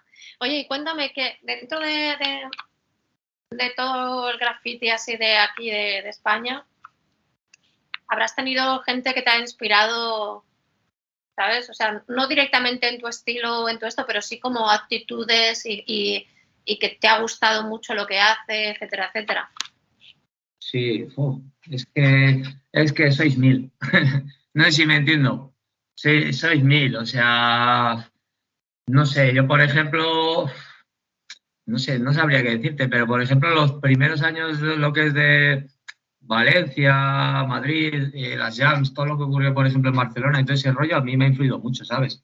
A mí, todo eso es una de las cosas que más me ha influido. Y luego, por ejemplo, descubrir graffiti de otras partes, eh, pues por ejemplo en Galicia, que pintaban bastante diferente o, tal, eh, por nombres, nombres así concretos, no te sabría, no te sabría decir, porque al final, pues eso, yo un poco bebía de todos. Yo bebía de todos los lados, me gustaba todo. Es que, no sé, no, no veía nada mal. Es que no veía nada malo. Es que era todo precioso, ¿sabes? Todas esas letras igual daban, todas las formas, todo, todo era bonito, ¿sabes? No tengo ahí, pero sí que por zonas lo que te he comentado, ¿sabes? Y, y bueno, luego la zona de País Vasco, pues también, ¿no? Que llevaban un rollito un poco más, pero yo creo que eso ya fue más posterior, ¿no? Yo creo que eso fue posterior, ya posterior al, graffiti basura, ¿no? Que nació lo que es ahí en Francia y todo ese rollo, ¿no? Con Onet y toda esta gente, ¿no? Pues yo creo que a partir de ahí también influyó mucho, eso me gusta mucho también. Cómo hacía las cosas ahí en País Vasco me ha gustado siempre mucho, por ejemplo. Y bueno, Barcelona para mí siempre ha sido meca, básicamente, ¿sabes? Luego la zona también de ahí abajo, ¿no? De, de Elche, toda esa zona también, porque esa zona, cuando estuve en Torrevieja, por ejemplo, yo estaba ya en Elche es la única vez que he estado de pequeño en Elche viendo la dama de Elche. y luego estuve otra vez cuando vivía en Torrevieja, que bajamos a ver un concierto de Rasus Clay y había un riachuelo al lado, pues fui y me pinté algo. Ya está. No, no hay más como he hecho toda la vida. ¿A qué vas? Digo, ¿quieres venir? Yo voy a pintar. Si no, quédate aquí tranquilo, ¿eh? pero déjame algo, ¿sabes? O sea, no te bebas el rollo. Y ya está. Pues eso, es lo poquito que he viajado, es que no he viajado mucho más. Luego he ido a Portugal a pintar trenes, por ejemplo, también. ¿Pero has ido a Portugal con gente de, aquí o también has contactado con gente de allí? No, con gente de aquí, con los de mi grupo de la CMK. Ah, bueno, cuéntanos, mira, ves, esta es una buena introducción. Cuéntanos tus grupos. Uh, mis grupos. Pues yo soy PCP, que es bajo coste pose, que somos Slave, Tipo y yo. Luego soy eh, CMK, que somos, pues, a ver, el drone, el Baffles, el Tito y yo, que son de Vitoria, los de la Charcu. Luego soy AOL, que es Ansiao Letras, que ya somos el SEO de Irún, el Glime de Irún. Luego tenemos al Radok, al AEC, al HAT, luego, y, luego alguno más. Tipo también, y hay. Y luego tengo el grupo de aquí, de aquí, de casa, con mis amigos, que son los traperos. Porque, ¿qué pasa? Que en nuestra época estaba muy guay que los raperos iban todos muy guays, muy uniformados y nosotros éramos unos rancios, vistiendo unos chingos siempre manchados. Entonces somos los traperos y aquí pues somos pues los de aquí del barrio, pues el DACE, pues... Bueno, el SEO también es, el Dirún, eh, eh, con el Rey, pues el Jerins, mi amigo, el, eh, el Garoña, que no, que no pinta, pero bueno, él hace su rollo spin stripping y tal, ¿no? Entonces aquí somos por los coleguitas, digamos, del barrio, que muchos no pintan. Pero tú sabes que lo de traperos ahora mismo, ahí va a haber una confusión, ¿no? Escúchame una cosa ya, pero es que les siento mucho decir esto, pero no sois tan modernos, amigos. O sea, esto ya salió a finales de los 90, negros, o sea, visión calidoscópica. Cago en Dios. es verdad, es que e, ese grupo lo formamos eso, a finales de los 90. ¿sabes? Igual 98, 99. De hecho, yo hice un logo de traperos, que es un cinturón, el mítico cinturón de rapero, y pone traperos, está así como doblado. Y para nosotros, o sea, yo nunca me he sentido una persona que vista con clase. Es más, a mí me gusta vestir rollo vagabundo, porque yo vengo de donde vengo, de los 80, te deja los pantalones tu prima, que es la de Cuenca, o de vete a saber dónde, o te los trae como en mi casa, mi tía la monja de donaciones que no quiere nadie lo que sobra, y no te gustan nada, pues bueno, nosotros somos traperos de toda la vida. Ahora, ahora te digo, sé que es muy moderno, que va, sé que no. ¿Y las modernidades eh, a nivel de ropa no, pero a nivel de pintura? ¿O te da un poco igual eso? Las, las capas nuevas, todo lo que haya, ¿sabes? Todos los, el tipo de eh, Me flipa todo, me flipa todo. Me flipan en las capas nuevas esas para hacerte tus tontunas y tus cosas. Me flipan los estilos nuevos estos de house, incluso los que los hacen, que los hacen solo, que son como estilo abstracto, ¿no? Pero que los hacen solo con pinceles o con brochas o tal. Me flipa, me flipa todo. O sea, de hecho, de hecho yo veo, digamos, todo tipo de graffiti. Procuro ver poco, porque tengo la mente muy saturada, pero es que me gusta todo lo que veo. Ya te digo, mientras siempre que se vea una estructura de la letra o se intuya que puede haber una estructura de letra, aunque el artista no lo haya querido hacer, a mí me mola y, las posibilidades son de todo lo que se ve el 99%. O sea que todo, que me gusta todo, es que me encanta, me encanta. ¿Y de quién te gustaría conocer la historia? Pues te voy a decir que lo he pensado bastante y al final siempre eh, me salen dos nombres. A uno lo conozco personalmente, no he podido hablar con él mucho, y al otro lo conocí una vez comprándole latas en, en, la final, en mediados de los 90 largos. Y yo creo que igual es difícil, igual no quiere, ¿eh? pero me gustaría que, por ejemplo, que sería Brock, porque Brock es un, es un grafitero al que respeto mucho, porque es que mira lo que hace. ¿Tú lo has visto, no? ¿Desde hace cuánto? ¿Desde siempre lo mismo? Sí. Pues, pues ya está. Y, no sé si Brock querría, por ejemplo. No. Otro, por ejemplo, por ejemplo eh, como nivel artístico sería duda X. ¿Por qué? Porque cómo llegar en el 91 a esa calidad, ¿sabes? ¿Vale? Esos son los que me gustarían a mí. Vale, perfecto, así ya te digo, o sea, la historia es... ¿Y, quién te parece interesante, de, más interesante del panorama actual? ¿Sabes? Una cosa es mirar para atrás, ¿vale? Que serían estos dos, y ahora mirando hacia adelante. ¿Quién ves tú que dices, hostia, este chico con todo lo que hay, o esta chica con todo lo que hay, o este eh, ser fluido? Quiero decir, por no poner género, ¿sabes? Este escritor. Ya, es que ¿sabes lo que pasa? Que, por ejemplo, no estoy muy puesto y ya te he dicho antes que procuro ver lo menos posible. Eh, no sé muy bien cómo están las cosas, sí que hay gente que me llama la atención. Por ejemplo, eh, lo conozco, pero me llama la atención, por ejemplo, la evolución que tiene, ¿sabes? cómo, cómo está haciendo las cosas, ¿sabes? Me mola. Luego, yo qué sé, es que te voy a decir una cosa, es que si me tiro a gente, digamos, que ya que le meten caña y, y que tal así, pues es que casi se me vienen nombres de antes, ¿eh? Muchos, ¿eh? Es que la gente de, digamos, de antes, de la quinta más o menos de los 90, hay gente que está puliendo con mucha fuerza, ¿eh? ¿Sabes? No sé, es que no, tampoco te sabría decir porque no ando, no ando puesto. Por ejemplo, el chico este de Vigo, el Dior, me gusta lo... ¿Vale? Esos son los que me gustarían a mí. Vale, perfecto. Pues no sé si que para despedirnos me cuentes alguna anécdota para ti que sea eso, la más graciosa, la más cosa que digas, madre mía, esto. bueno, es que ah, de locura, ¿no? De que empiezas una movida es una locura, sea como sea, ¿no? Sí, Sí. Bueno, pero me acuerdo que una vez estábamos pintando un muro y estábamos buah, virtiendo así los, los botes de pintura, ¿no? Contra la, salpicando todo. Bueno, ya acabé totalmente ahí blanco y rojo, ¿no? Y llevaba como rosas y, y más guay. Había pues eso, un cacho de carrito por ahí, pues ya no- nos pusimos las zapatillas en los, digamos, en las rodillas. Bueno, pues ahí nos hicimos unas fotos ahí como, pues eso, con cadenas así muy locas. Bueno, yo acabé encima de un árbol con dos rodillas ahí, mordiendo las ramas ahí, rollo ninja, o sea, cosas muy de olla, de que estamos ahí pintando, pero es que lo mejor fue todo lo que disfrutamos, porque nos estábamos echando unas risas. Hay todos que lo de pintar era, lo de- era mucho- lo de menos, fue lo de menos, de hecho. Esa yo creo que es de las más divertidas. ¿Y sufres mucho cuando no, no consigues hacer lo que quieres? Cuando pintas.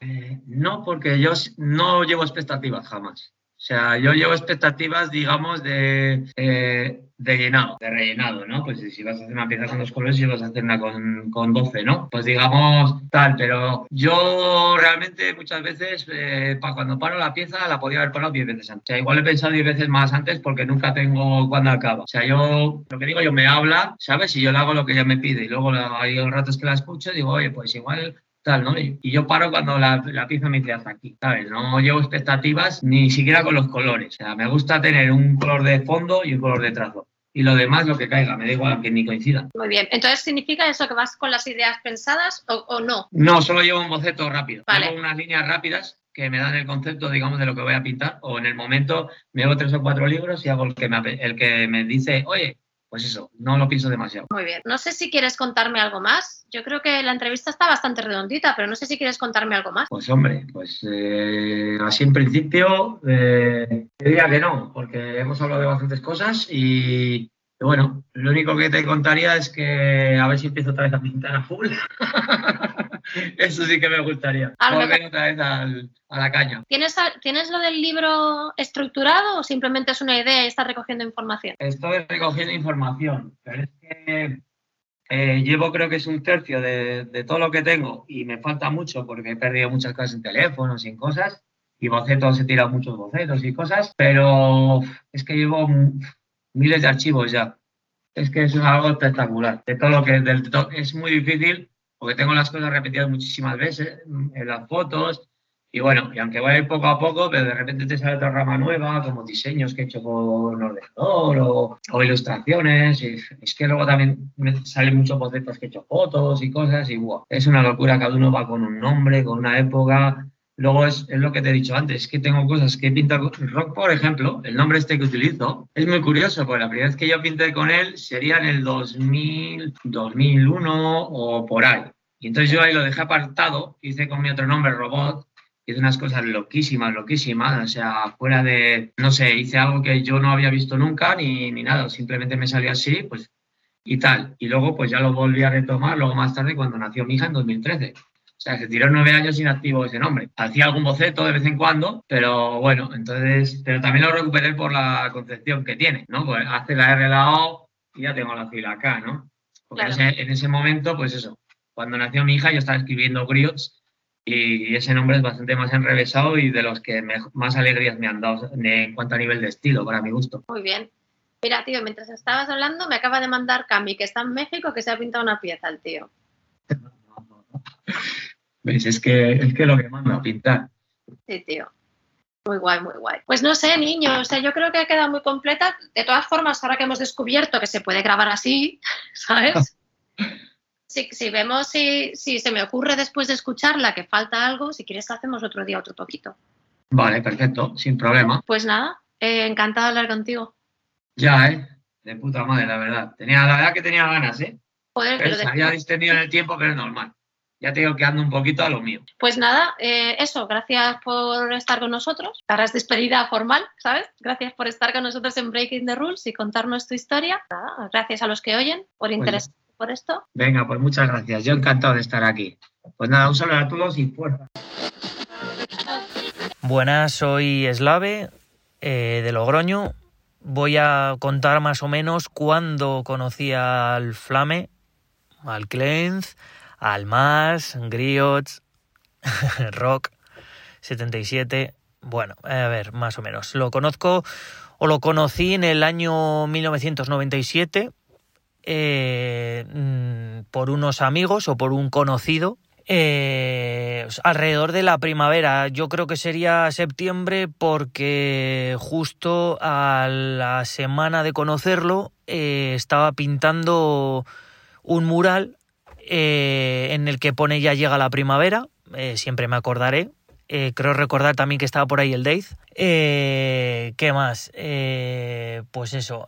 me acuerdo que mucho antes de conocerle mucho antes de conocerle, me acuerdo que yo veía un pavo por ahí con, con un gorro de bufón o un, o un gorro y unos pantalones súper anchos, ahí andando, tal, con un estilo muy suyo. Y me acuerdo que llevaba una mochila roja de Adidas en la que el, en la, lo que es la, una zona de la mochila en el bolsillo exterior aparecía con, con, con spray, aparecía su grupo y yo, claro, yo por aquel entonces me quedaba con todo porque había muchas, empezaban a haber muchas firmas o había muchas firmas. Claro, cuando me empecé a. cuando me empezó a gustar el rollo, ¿no? Entonces, pues yo recuerdo que, que, esa firma era era la misma que estaban en las paredes y yo digo y yo dije me acuerdo que era un día que lo vi en la Gran Vía y dijo y digo joder tiene que ser este este es el pavo que escribe por ahí que buah, ya te digo y dije yo joder total que pues eso dio la casualidad que un día eh, hablando con una persona un conocido me dijo oh, pues le dije que me gustaba estas historias, el dibujo, los grafitis y tal, y pues me dijo, oye, pues yo conozco a uno que, que pinta y tal. Y bueno, total que me dijo, pues vente tal día por la mañana pronto y que le voy a decir que venga y así os conocéis. Y nada, oye, eh, a los pocos días eh, lo conocí. Me acuerdo que me lo presentaron y fue lo primero en cuanto me enseñó su hebilla que ponía Clenz. Dije, es este. Dije, va, la puta hostia. Eh, dije, bueno, eh, yo todo emocionado, me acuerdo, ¿no? Yo creo que tendría 13, 14 años, así que imaginaros eh, lo que es. Ver a un pavo que, que ha sido que te ha acompañado tu padre a sitios que no podías ir eh, para hacer fotos de, de, lo que tenía, el intentar buscar sitios nuevos, a ver dónde pintaban y encontrarlos y buah, ya cuando los encontrabas y hacías fotos, buah, era una puta maravilla. Así que claro, así que eh, la hostia. Y nada, y ya desde ese día, pues ya me dijo que pintaba en, en, un sitio, que es lo que os acabo de decir, que ya llegó la primavera, por eso me acuerdo perfectamente que fue en el 97, en la primavera. Yo creo que sería días antes de San Mateo o algo así. Vale, ¿qué, qué a, a ver, ¿cómo decirlo? Eh, ¿Qué me ha inspirado de él? Eh, es incombustible, eh, o sea, es enseguida está dispuesto a todo, eh, ayuda un montón. Luego yo me acuerdo que hicieron por su parte unos talleres de graffiti por el cual me apunté. Y me acuerdo, siempre me acordaré de esas palabras porque me acuerdo que todos los demás estaban ahí de cháchara, tal y cual, y yo ahí con mi dibujo, intentando ahí hacer mis letras y tal, y el tío ahí delante mío, y dice, va, va, tú y otros sois los que más ponéis aquí el este. me acuerdo de los primeros vídeos que ponían sus sus bocetos. Buah, es que me acuerdo de todo como si fuera el primer día. Incluso tengo, que se lo he recordado a él, el primer papel eh, de la inscripción del taller de graffiti que costaban dos mil pelas. Y va, lo tengo ahí en el cuaderno de mis primeros bocetos y lo tomo como oro en paño. Incluso ya le mandé la foto de ello y, y va.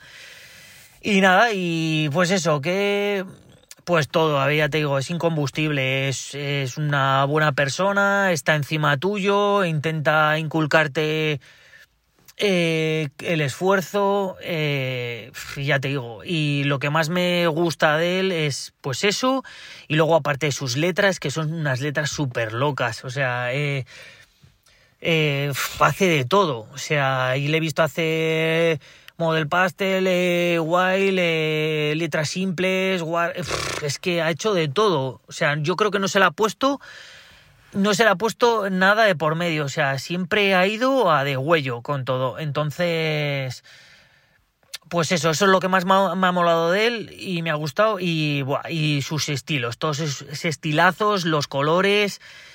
Siempre les recuerdo grafitis que me han gustado, eh, siempre se los recuerdo, les he mandado le he mandado fotos. Pues eso, en definitiva, eh, para mí un crack eh, en todos los sentidos, en lo personal, en, en, lo artístico, es un currante, es un currante nato y ya te digo, y esto le encanta y que siga así por muchos años, ¿eh, Flame? Así que ánimo y, y nada, y estamos contigo, tío. O sea... Y eso. Se podría decir mucho más, ¿eh? Pero simplificado, entre comillas. Así que nada, espero que le guste. Y nada, nos vemos dentro de un rato. Hola, buenas, soy Delvid, eh, desde Logroño. Nací en el 80. Eh, llevo pintando desde mediados de los 90 aproximadamente y conocí a Clem en aquella década. En aquella década, bueno, que no teníamos mucha información y todo ese rollo y por eso también se convirtió en, en una referencia, ¿no? Para todo el mundo que empezaba a pintar o todo el mundo que se lo quería currar y el tío, pues bueno, también sigue siendo ese rollo. Eh, se lo ganó, yo creo que queriendo sin querer o, de esa manera carismática que él tiene. Y bueno, aprovecho para mandarle un saludaco, hermanaco, y nos vemos pronto. Mi nombre es Daniel, alias Dace. Eh, empecé a tener constancia de Cleanse, yo creo que por ahí, por mediados de los 90. Al principio, creo que sin ser consciente, porque lo primero que recuerdo de él es una pieza que ponía color, que estaba por el Parque de, de las Chiribitas.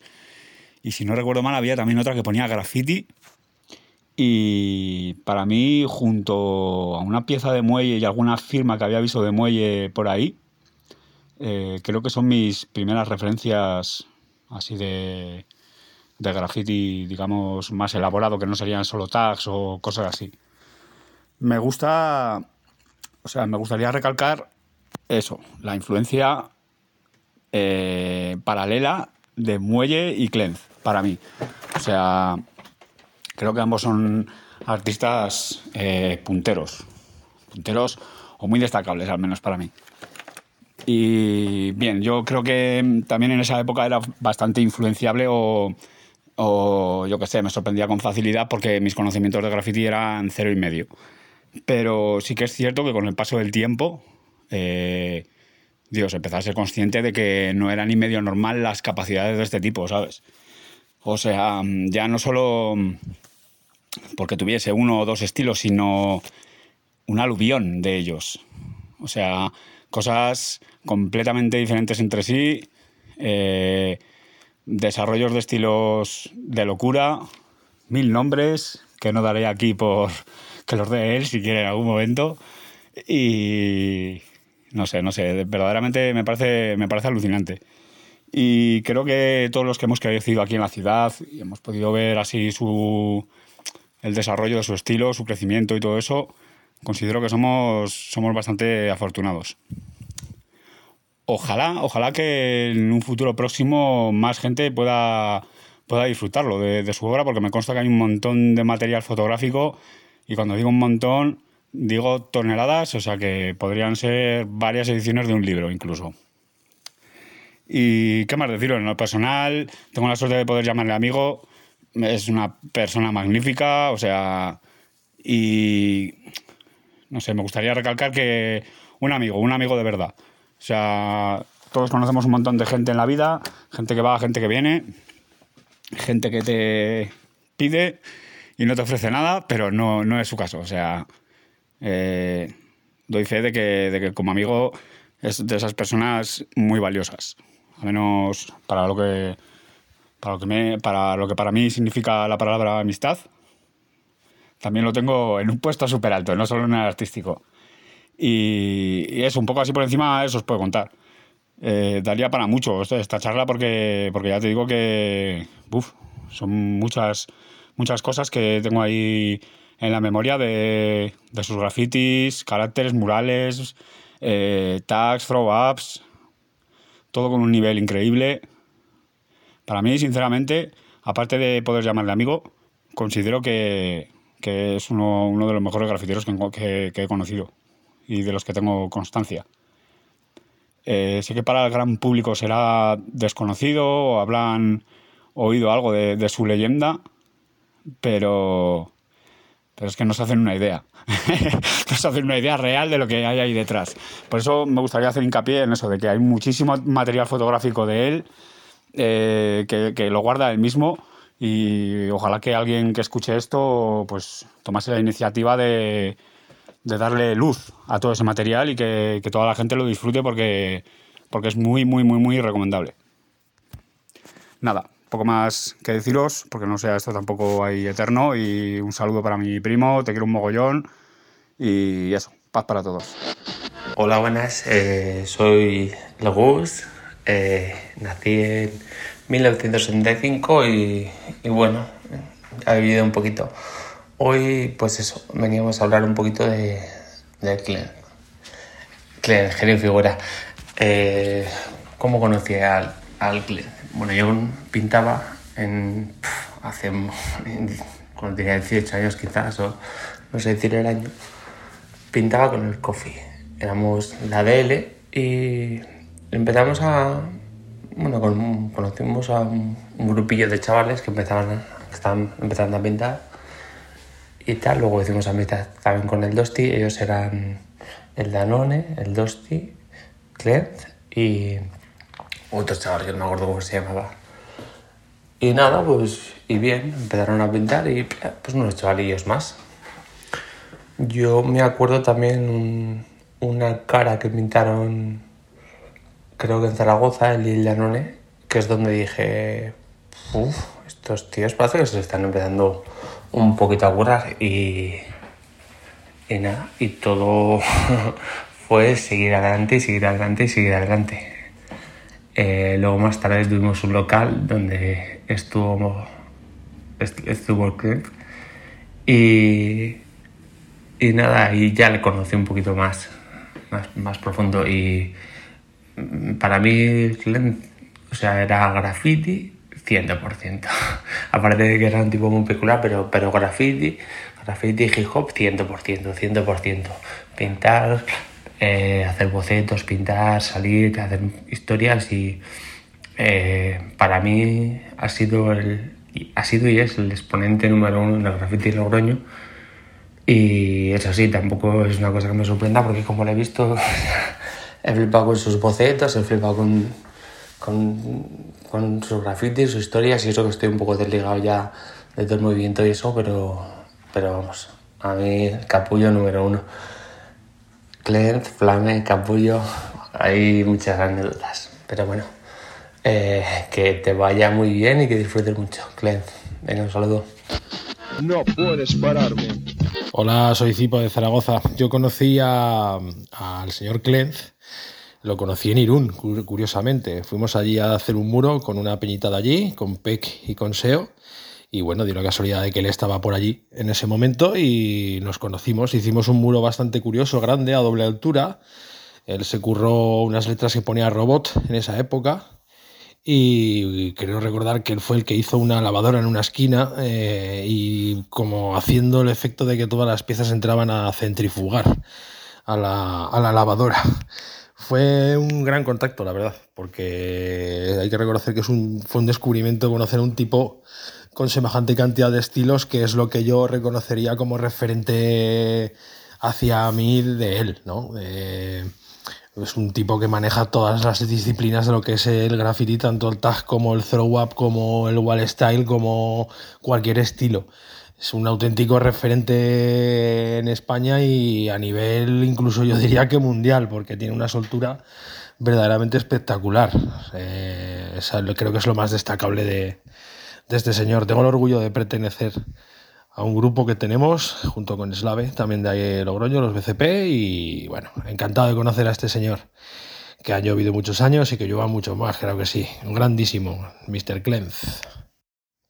La primera vez que supe de la asistencia de, de Clem fue eh, aquí en Zaragoza, una vez que fuimos a terminar un muro, Sico y yo, en la zona de las vías, y apareció un careto a grises, eh, justo pintado al lado de nuestras piezas. Eh, nosotros íbamos a pintar ahí, lo que pasa que, bueno, estaba curradísimo y decidimos no pisarlo ni mucho menos, y fue la primera vez que supe de la asistencia de este hombre. En ese momento no sabíamos muy bien cuál era el tag ni quién era él, pero con el tiempo cuando nos conocimos, pues hablando, hablando, resultó que era él. Fue una anécdota bastante graciosa. Y bueno, es que es un tipo con una actitud en el graffiti ya desde tiempos de antaño verdaderamente increíble. Un tío que pinta solo, acompañado, llueva, truene, esté cayendo nieve, haya confinamiento o, o pase lo que pase, es digno de, destacar sin ninguna duda. O sea, vamos, actitud impecable en el graffiti es lo que le atribuiría yo a, a este señor.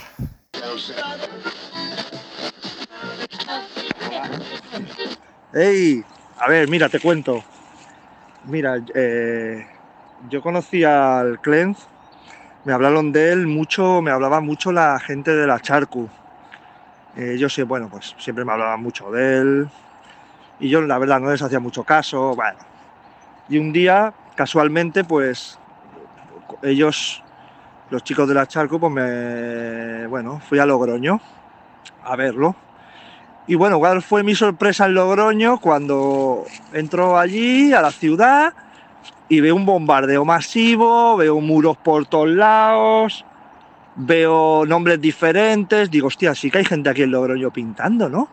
Hostia, muros, pero muros de dos, tres piezas, fondacos, muñecos, bombardeo por arriba, pompas, pértigas, de todo. Por Logroño, yo estaba flipando. Hostia, y claro, yo comento, digo, hostia, sí que hay gente en Logroño pintando, vaya movimiento que hay aquí. Y estos de la Charco me dicen, no, no, no, Paco, que esto es todo el mismo. Como todo el mismo.